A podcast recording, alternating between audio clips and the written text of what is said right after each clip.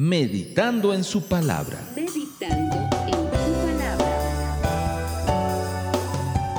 Una fuente de crecimiento para los hijos de Dios. Para los hijos de Dios.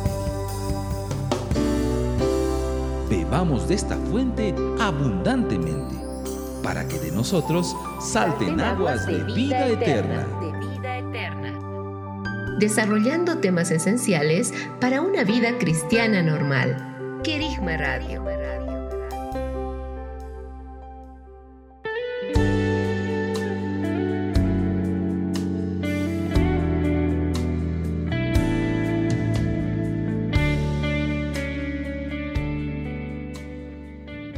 Amados oyentes, un bendecido día para todos.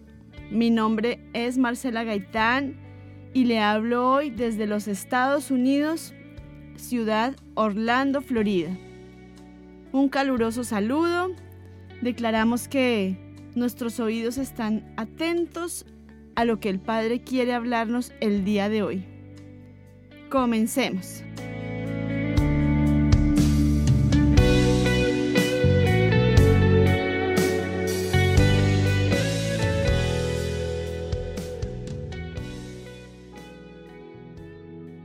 En el devocional anterior hablamos de cómo morir a uno mismo es parte de lo que es nacer de nuevo.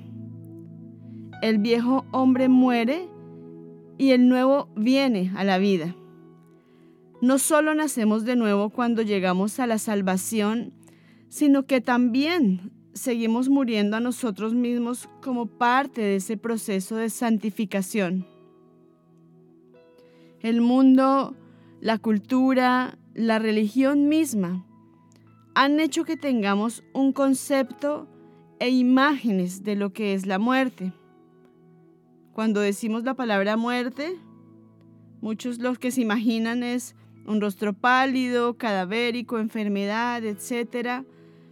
Pero no hemos estado hablando de ese tipo de muerte, sino de la muerte diaria. Una muerte que, que es una condición para crecer y tener una vida victoriosa en Cristo. Esa muerte diaria es la ley del crecimiento, de la manifestación de su vida en nosotros. Es algo costoso, sin duda, y hay un dicho popular que dice, no sé si usted lo ha escuchado, el que algo quiere, algo le ha de costar. Entonces, aún de manera natural, sabemos que para alcanzar cualquier meta importante se requiere voluntad, se requiere esfuerzo, disciplina, renuncia a algo que nos gusta, muchas veces renuncia también a nuestro egoísmo y comodidad. Se requiere de un proceso de morir.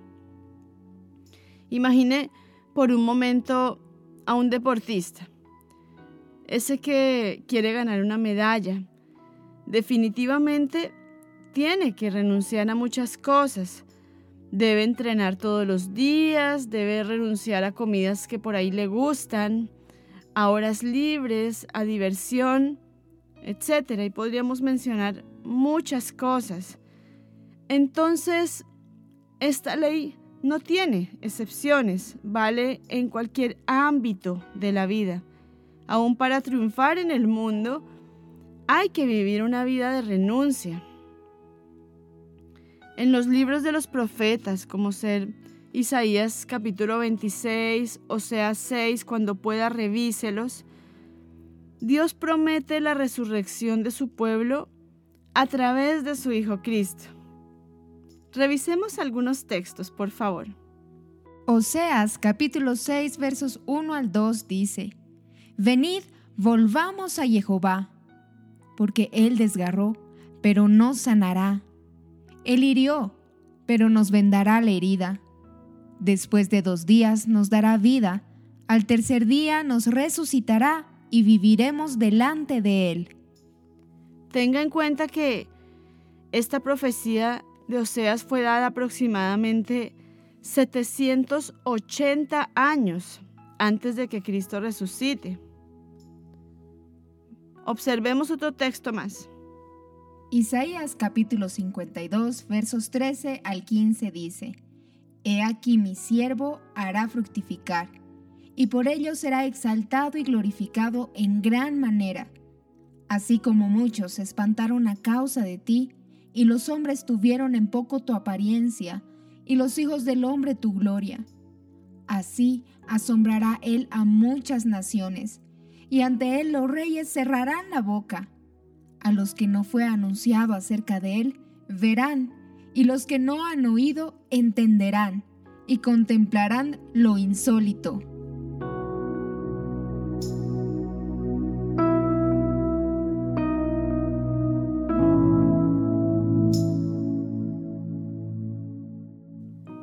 Amados, como hijos de Dios, sabemos que para resucitar hay que morir.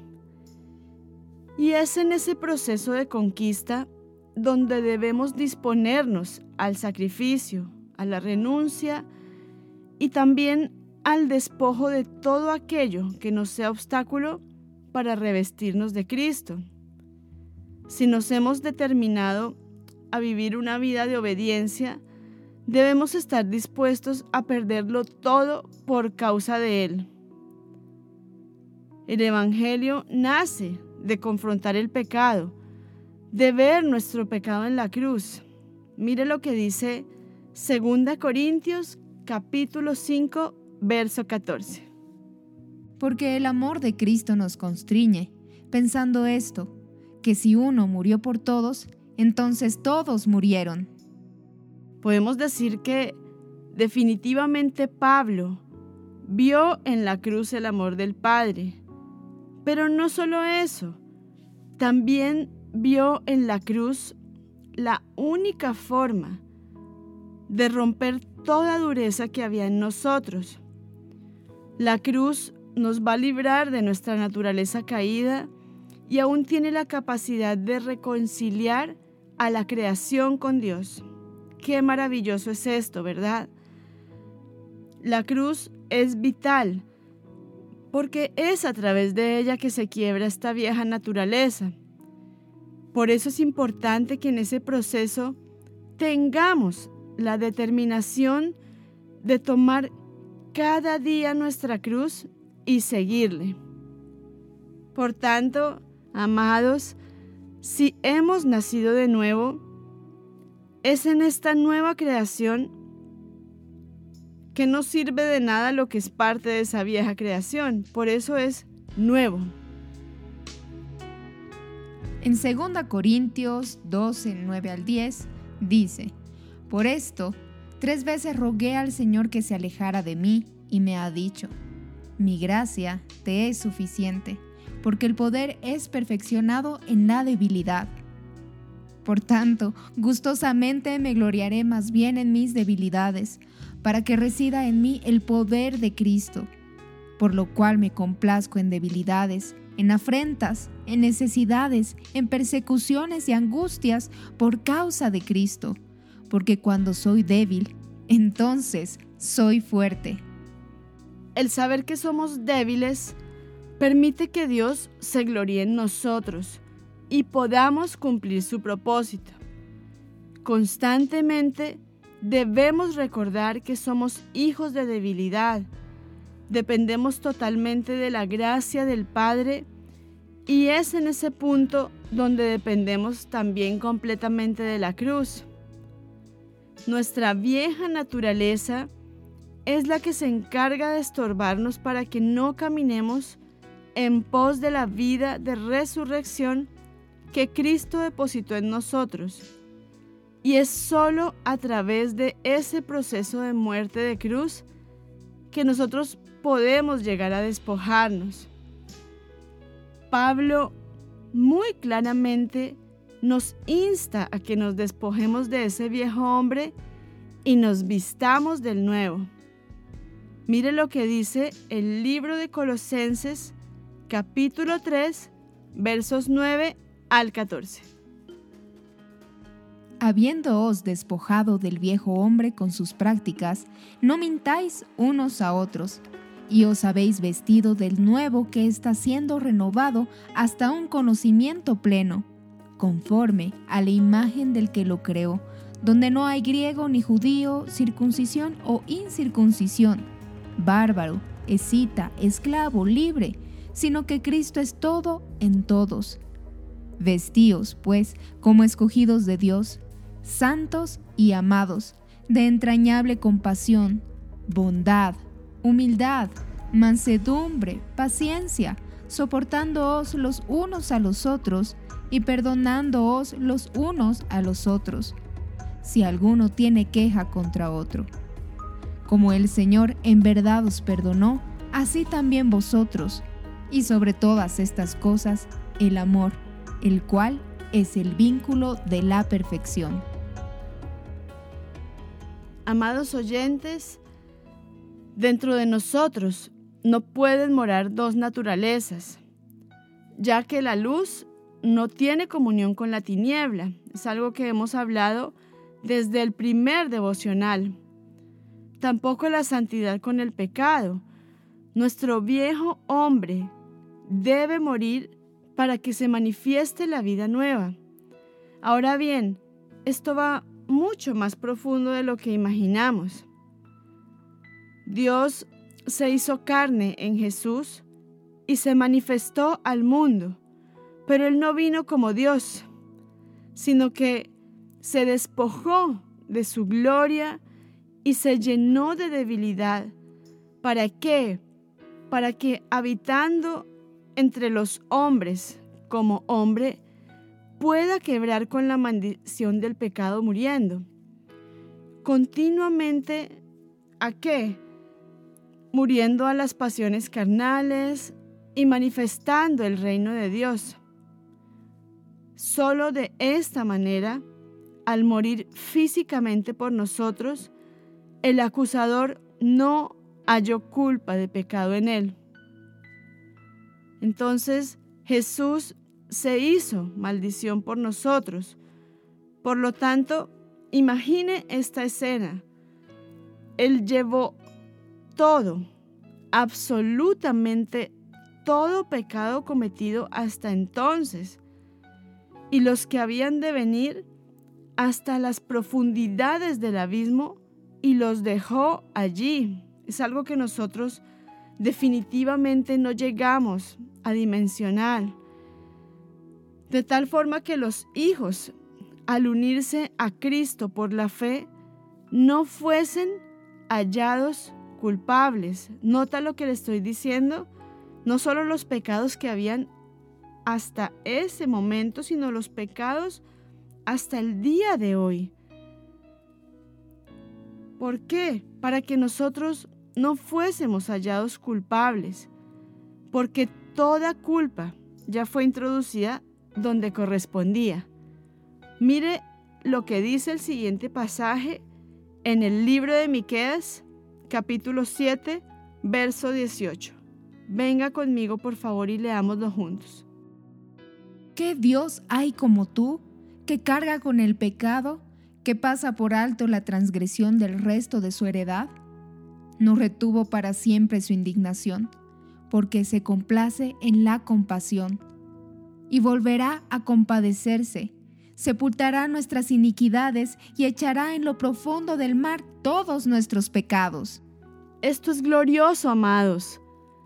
Cuán importante es que leamos la palabra como realidades, no como metáforas o lenguaje figurado e inentendible. Todo es real, absolutamente real. Entonces, ¿cuál fue el fruto de todo esto? La resurrección. Jesucristo no fue hallado culpable, por lo tanto, el infierno no lo pudo retener. Entonces resucitó. ¿Y sabe algo? No solo resucitó su espíritu, sino también su cuerpo de carne y hueso.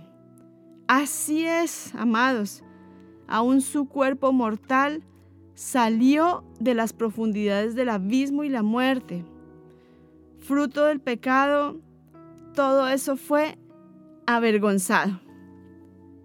Lea conmigo el siguiente pasaje en el libro de Primera Corintios, capítulo 15, versos 53 a 54.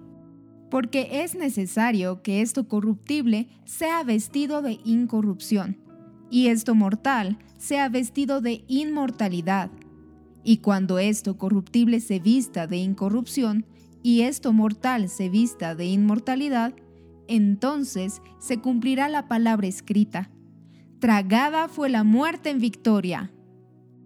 Es por esto que cuando Jesús resucita y se aparece a María Magdalena, le pide que no lo retenga, pues era necesario que él suba al Padre. ¿Qué estaba haciendo Jesús entonces? Se estaba presentando delante del trono de Dios como aquel que venció. Pero preste atención a los detalles. No le fue necesario despojarse de su cuerpo para entrar delante de su Padre.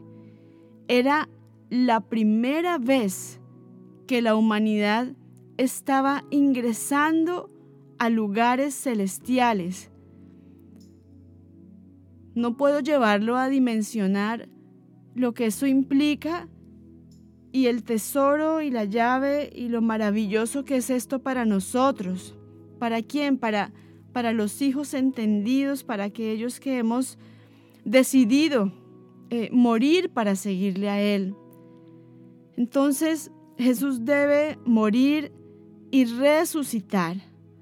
Por tanto, la resurrección es el proceso a través del cual algo del hombre entra a los cielos. Qué poderoso, ¿verdad? Ahora el hombre tiene algo de Dios y el cielo tiene algo del hombre.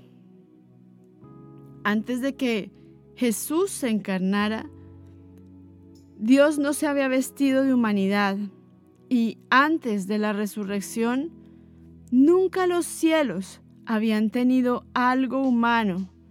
Entonces, la ida del Señor en realidad era su venida a nosotros. Esto es tan maravilloso. Revisemos un momento, por favor, el libro de Juan capítulo 14. Vamos a este hermoso evangelio. No se turbe vuestro corazón. Creed en Dios, creed también en mí. En la casa de mi Padre hay muchas moradas. Y si no, ¿os hubiera dicho que voy a preparar lugar para vosotros? Y cuando me vaya y os prepare lugar, vengo otra vez y os tomaré a mí mismo, para que donde yo estoy, vosotros también estéis, y sabéis el camino a donde voy. ¿A qué lugar se refiere Jesús? Bueno, ese era el lugar al que no podían ir, porque nadie podía llegar al Padre sin el Hijo. Cuando el Hijo regresa en Hechos 2, Él no vuelve solo, sino con el Padre también. Definitivamente hay un proceso que el Hijo debe seguir hasta ser un espíritu vivificante y Él mismo vaciarse en nosotros ¿Está conmigo? Vamos despacio y vaya meditando en todo esto, porque es muy importante para nuestra vida el poder tener esta revelación en nosotros, el que nosotros podemos acceder al Padre, podemos acceder libremente a Él a través de su Hijo, porque Él ya abrió ese camino con su muerte y su resurrección. Tomen nota de esto. Dice, os tomaré a mí mismo. Esto quiere decir que Jesús solo identificará a aquellos que se convirtieron en su viva imagen, en Él mismo. Me parece tan maravilloso este texto porque Él no dice, bueno, me voy y vuelvo, dice, os tomaré a mí mismo. Revisemos los versos 15 al 20. Si me amáis, guardaréis mis mandamientos, Y yo rogaré al Padre, y os dará otro Paracletos para que esté con vosotros para siempre, al Espíritu de la verdad, el cual el mundo no puede recibir, pues no lo ve ni lo conoce. Vosotros lo conocéis, porque está con vosotros y estará en vosotros. No os dejaré huérfanos, vengo a vosotros. Aún un poco, y el mundo no me ve más, pero vosotros me veis porque yo vivo, vosotros también viviréis. En aquel día, vosotros conoceréis que yo estoy en mi Padre, y vosotros en mí, y yo en vosotros. Es en ese maravilloso día en Hechos 2 donde se cumple. En aquel día vosotros conoceréis que yo estoy en mi Padre, y vosotros en mí, y yo en vosotros. Él ya no quería estar en carne con ellos, sino en espíritu. Amados, fuimos salvos por lo que Jesús hizo en la cruz. Fue allí donde nuestros pecados fueron perdonados, donde la enfermedad fue derrotada, donde fuimos reconciliados y la muerte fue vencida. Lo más poderoso de esto es que, así como Jesús no se quedó en la cruz, tampoco nosotros estamos llamados a permanecer ahí. Acompáñenme por favor al libro del Evangelio de Mateo, capítulo 28, versos 1 al 6. Después de los sábados, al amanecer del día 1 de la semana, llegó María Magdalena con la otra María para ver el sepulcro, y hubo un gran terremoto. Porque un ángel del Señor descendió del cielo, se acercó e hizo rodar la piedra, y se sentó encima de ella. Su aspecto era como un relámpago, y su vestidura blanca como la nieve y por temor a él los custodios temblaron y quedaron como muertos. Y el ángel tomó la palabra y dijo a las mujeres, Vosotras no temáis, porque sé que estáis buscando a Jesús, el que fue crucificado. No está aquí, porque fue resucitado como lo había dicho. Venid y ved el lugar donde yacía. Qué tremendo, ¿verdad? No tengas miedo le dice el ángel, Cristo ha resucitado. El primer día de la semana, muy de mañana, cuando todavía estaba oscuro, María va al sepulcro.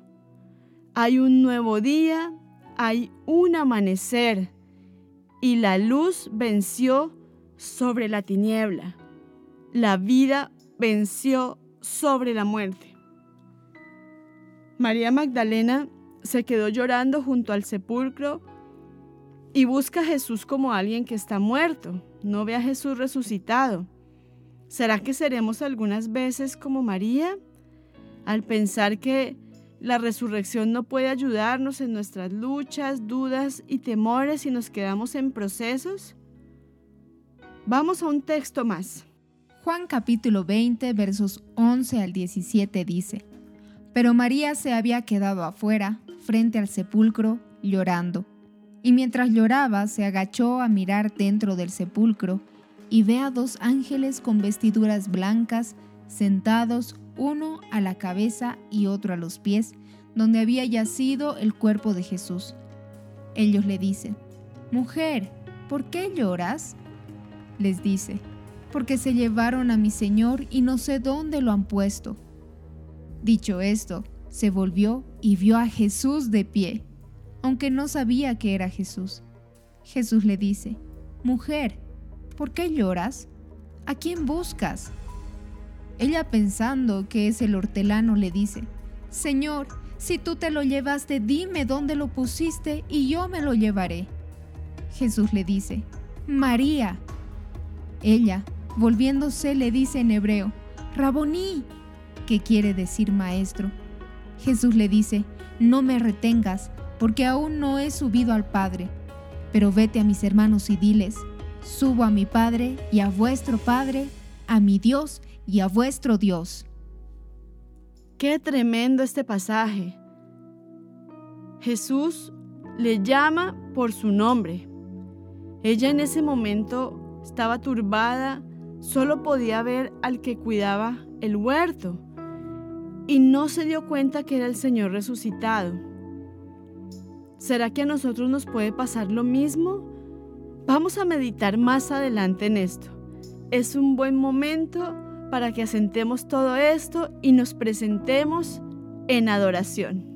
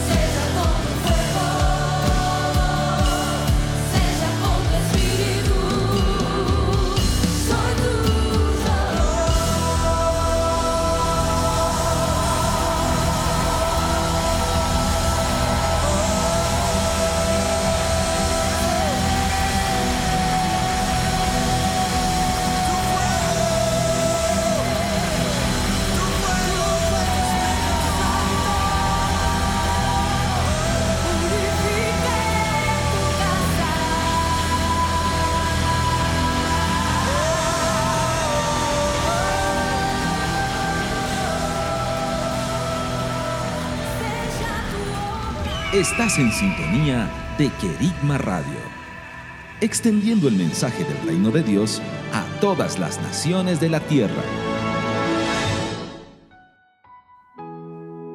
Estamos de regreso. Soy Marcela Gaitán en nuestro programa Meditando en su palabra. ¿Por qué es vital la cruz entonces en ese proceso de que seamos resucitados en Él? Hay una parte de nosotros que está unida al Padre, pero no todo. ¿Por qué? Porque esa parte que no está unida es la que nos causa dolor, pero es una parte que necesitamos que entre allí también. Es vital ese proceso de morir. Es vital que nosotros estemos unidos a Él completamente. Él no nos quiere a nosotros de manera parcial, no nos quiere por partes, no nos quiere con un pie aquí y otro pie allá. Él quiere absolutamente todo de nosotros. Por eso es necesario morir. Vamos al libro de Romanos, capítulo 6, versos 1 al 6. Vamos a revisar estos seis versos, pero yo le recomiendo que usted lea todo ese capítulo. ¿Qué pues diremos? ¿Permanezcamos en el pecado para que abunde la gracia? De ninguna manera, porque los que morimos al pecado, ¿cómo viviremos aún en él? ¿O ignoráis que todos los que fuimos bautizados en Cristo Jesús fuimos bautizados en su muerte? Por tanto, Fuimos sepultados juntamente con Él para muerte por el bautismo, para que así como Cristo fue resucitado de entre los muertos por la gloria del Padre, así también nosotros andemos en una vida nueva. Porque si hemos sido unidos a Él en la semejanza de su muerte, ciertamente también lo seremos en la de la resurrección, sabiendo esto, que nuestro viejo hombre fue crucificado con Él, a fin de que el cuerpo pecaminoso fuera desactivado para no servir más al pecado. La muerte de Cristo es el cumplimiento, pero la resurrección es la restauración. El Espíritu Santo no podía venir si no había resurrección. Note algo muy tremendo, y es que si usted busca, no va a encontrar ningún pasaje donde Jesús hable de su muerte sin hablar de su resurrección. Marcos capítulo 8, verso 31 dice, Y comenzó a enseñarles, El Hijo del Hombre debe padecer muchas cosas y ser desechado por los ancianos, los principales sacerdotes y los escribas, y ser matado, y ser resucitado después de tres días. De igual manera Pablo. A él no le interesaban que conocieran la historia de un Jesús en carne, sino hablar de la cruz por la cual se puede caminar en pos de la resurrección. Entonces, ¿será que aún estamos, amados, en ese proceso de ver a Cristo glorificado? Yo creo que sí, pero nosotros también podemos eh, correr y avanzar en ese proceso muriendo. Esa misma resurrección es el testimonio de que Dios ha justificado al pecador. ¿Por qué? Por la fe en Jesucristo, lo hemos mencionado antes. Jesús fue entregado por nuestras transgresiones y resucitado para nuestra justificación, dice Pablo en Romanos 4:25. Jesús dio su vida en rescate por nosotros. Él fue el único sin pecado, quien murió por nosotros los pecadores. Tenemos tanto por qué agradecer. Él venció a toda hueste, dominio y potestad. Jesús le arrebató la autoridad a la muerte. Entonces nosotros debemos actuar de la misma forma como sucedió con Lázaro. Él salió también de la tumba de muerte. Jesús lo llamó de entre los muertos, pero aún con ataduras. Y estas son las que a diario debemos ir sometiendo. Tenemos que romper a través del poder de su resurrección todo aquello que retiene nuestro libre caminar en Cristo. Dice en el Evangelio de Juan capítulo 11 versos 43 al 44. Y habiendo dicho esto, clamó a gran voz, Lázaro, ven fuera. Y el que había muerto salió, atados los pies y las manos con vendas, y su rostro había sido envuelto en un sudario. Jesús le dice, desatadlo y dejadlo ir. ¿Cómo podemos experimentar esa vida de resurrección? Sin duda sabemos que es la manifestación de su poder. Podríamos decir que es la mayor manifestación de su poder. Romanos capítulo 1, verso 4 dice que Jesús fue declarado Hijo de Dios con poder por la resurrección de entre los muertos. Jesús demostró el perfecto amor de Dios hacia nosotros al morir en la cruz y levantarse de nuevo. ¿Qué hacemos entonces, amados?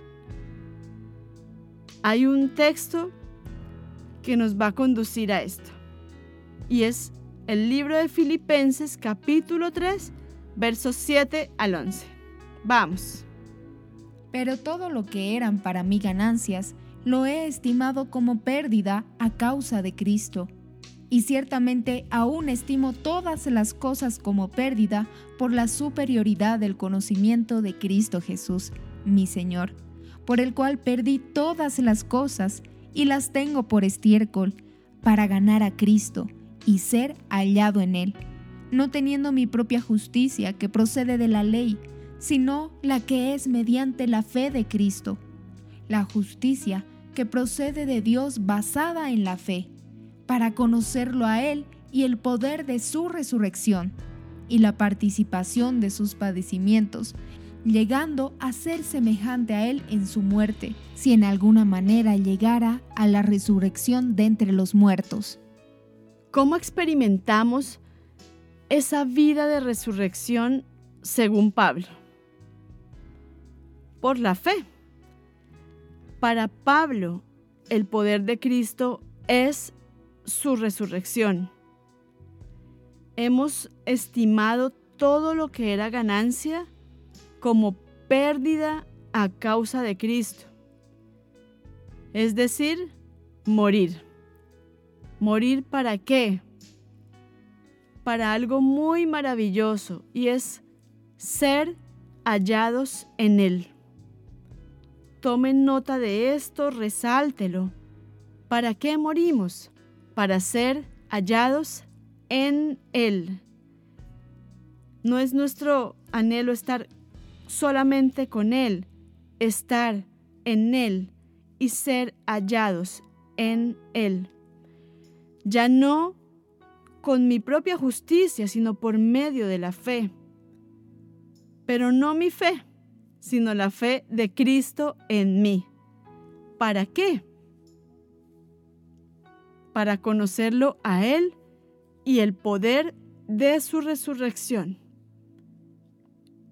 Primera de Juan capítulo 3, verso 8 dice, Para esto apareció el Hijo del Hombre, para deshacer las obras del diablo. Este es el fundamento de la victoria de Jesús sobre el enemigo, y esa misma victoria está sobre nuestras vidas porque Cristo vive. Y si Él vive, es porque ha resucitado. Amén. Profundicemos en algunos textos más. Romanos capítulo 4 versos 24 al 25 dice, sino también por causa de nosotros, a quienes iba a ser condenada, a los que creemos en el que levantó de entre los muertos a Jesús nuestro Señor, el cual fue entregado por causa de nuestros delitos y resucitado a causa de nuestra justificación. Apocalipsis capítulo 1 versos 5 al 6 dice, y de Jesucristo, el testigo fiel, el primogénito de los muertos y el soberano de los reyes de la tierra, al que nos ama y nos libertó de nuestros pecados con su sangre y nos hizo un reino, sacerdotes, para nuestro Dios y Padre. A Él sea la gloria y la soberanía por los siglos. Amén. Jesucristo fue el primero en ser resucitado en gloria. Y no solo resucitado, sino que está sentado a la diestra de Dios y exaltado como ningún otro. Su resurrección es tan poderosa que restauró nuestra comunión con el Padre, trajo a nosotros la vida de resurrección de Cristo por el Espíritu Santo, nos permite acceder a su trono de gracia y misericordia, nos devolvió la autoridad que Adán había perdido y nos sentó juntamente con él en lugares celestiales. ¿Cómo no adorarle? ¿Cómo no presentar nuestra vida cada día como un sacrificio vivo, de adoración. Lo voy a dejar en este momento con un precioso himno, porque Él vive. Triunfaré mañana. Qué poderosa es su vida en nosotros, qué poderosa fue su muerte, pero qué poderosa es su vida de resurrección manifiesta en cada uno de nosotros. Amados, nosotros no estamos llamados a vivir una vida de creyentes donde vivimos experimentando muerte, desilusión, una cantidad de, aspectos negativos. Al haber escuchado todo esto, realmente nosotros debemos decir, necesitamos despertar a esa vida de resucitados en Él. Adoremos.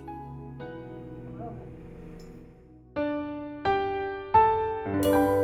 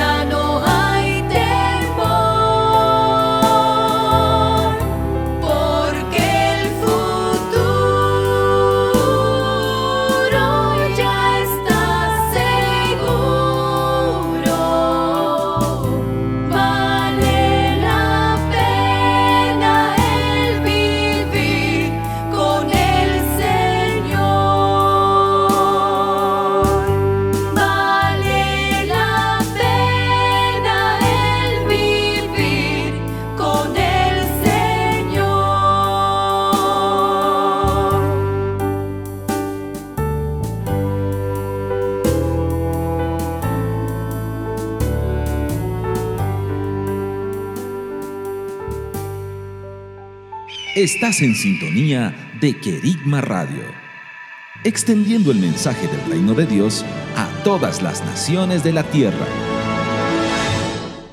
Estamos de regreso. Amados oyentes, ¿cómo aplicamos todo esto? Estamos en un proceso de morir y de llevar todo aquello que no nos permite vivir esa plenitud de vida en Cristo a la cruz. Es en ese tomar la cruz y seguirle en obediencia lo que nos encamina a vivir una vida de resurrección.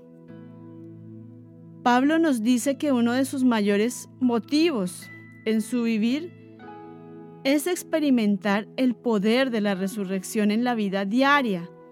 Se trata de vivir en novedad de vida, una vida que está libre de esclavitud del pecado y que más bien se deleita y se regocija en Dios. Su gozo es nuestra fuerza. Algo de esto también creo que está presente en sus palabras de Pablo cuando dice en el libro Segunda de Corintios capítulo 4 versos 10 al 11. Leámoslo juntos. Llevando por todas partes siempre en el cuerpo la agonía mortal de Jesús, para que también la vida de Jesús sea manifestada en nuestro cuerpo. Porque nosotros, los que vivimos, somos entregados a muerte por causa de Jesús, para que también la vida de Jesús sea manifestada en nuestra carne mortal. Qué maravilloso este pasaje. Llevamos, ¿verdad? Por todas partes, siempre en el cuerpo esa agonía mortal de Jesús. ¿Para qué? Para que su vida se manifieste en nuestro cuerpo, aún en nuestro cuerpo físico. Alma, espíritu, mente, corazón. Nosotros, los que vivimos en Él, somos entregados a muerte por su causa. ¿Para qué? Para que su vida se manifieste también en nuestra carne mortal. No es solamente para vivir una vida en el espíritu. Esa- ese vivir una vida en el espíritu va a tener consecuencia también en nuestro cuerpo físico, en la salud. Entonces, de manera que una de las condiciones para que el poder de su resurrección se manifieste en nosotros es dar lugar a la muerte. Por cuanto Él vive, nosotros también viviremos. Y si Él hubiera permanecido bajo el poder de la muerte, pues no habría fuente de vida espiritual para nosotros. Imagínese usted, hemos hablado en un devocional anterior acerca de la vid. Si la vida está muerta, pues entonces los pámpanos, es decir, nosotros, también estaríamos asimismo muertos. Entonces, solo la resurrección de Cristo nos permite enfrentar nuestro pasado y vivir una vida con batallas, pero victoriosa.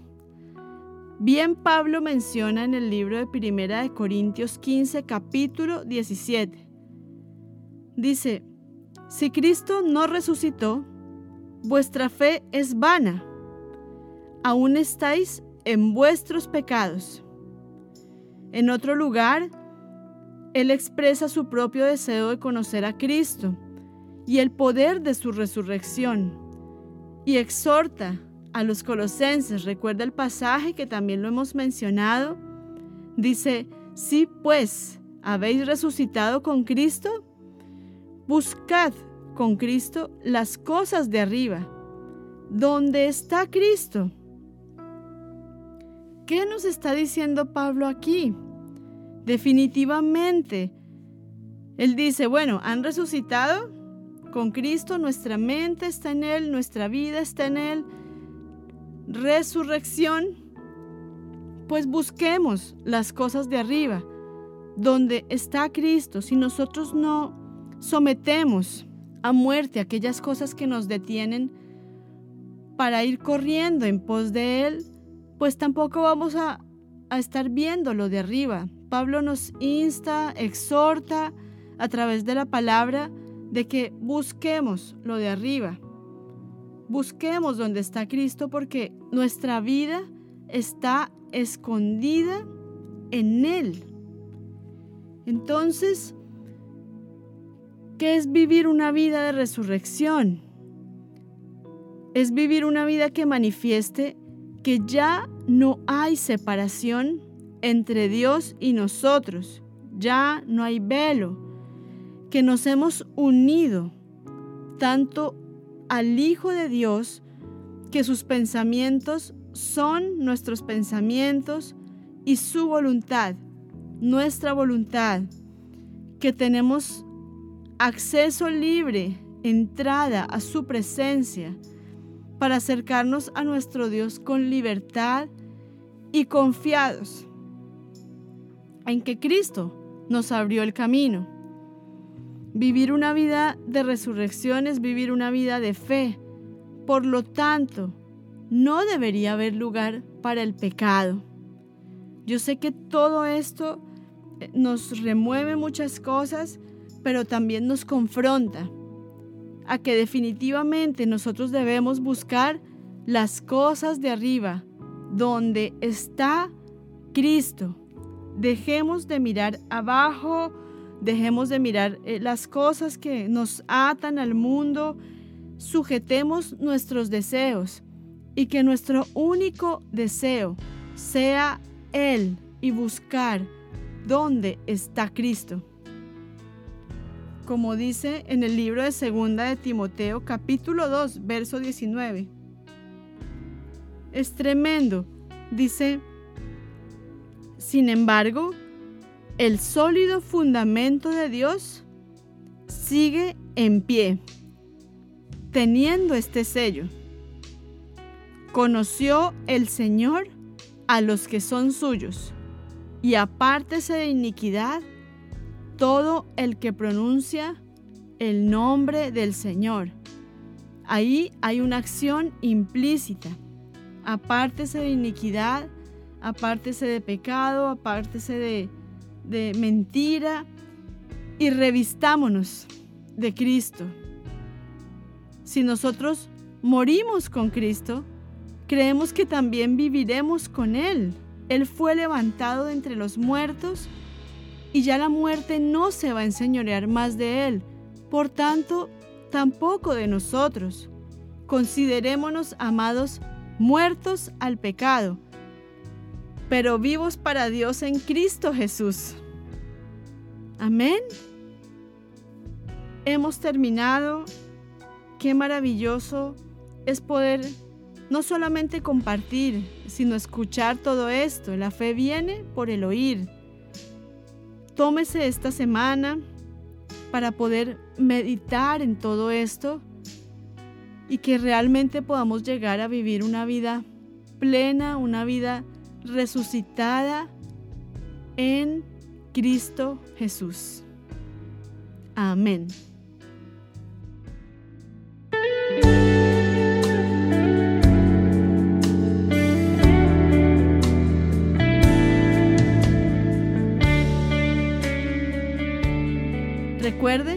Que si quiere comunicarse con el programa, puede hacerlo al correo electrónico marcela.querigma.com.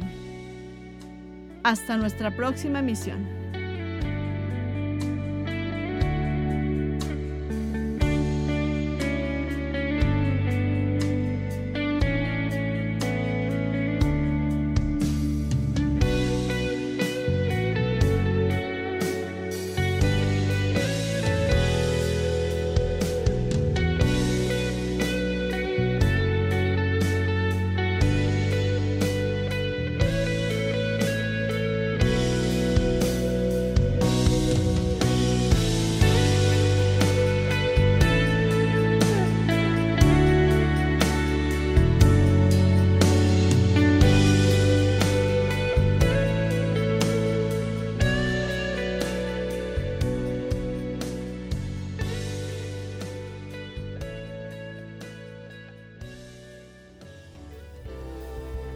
Aquí tu programa.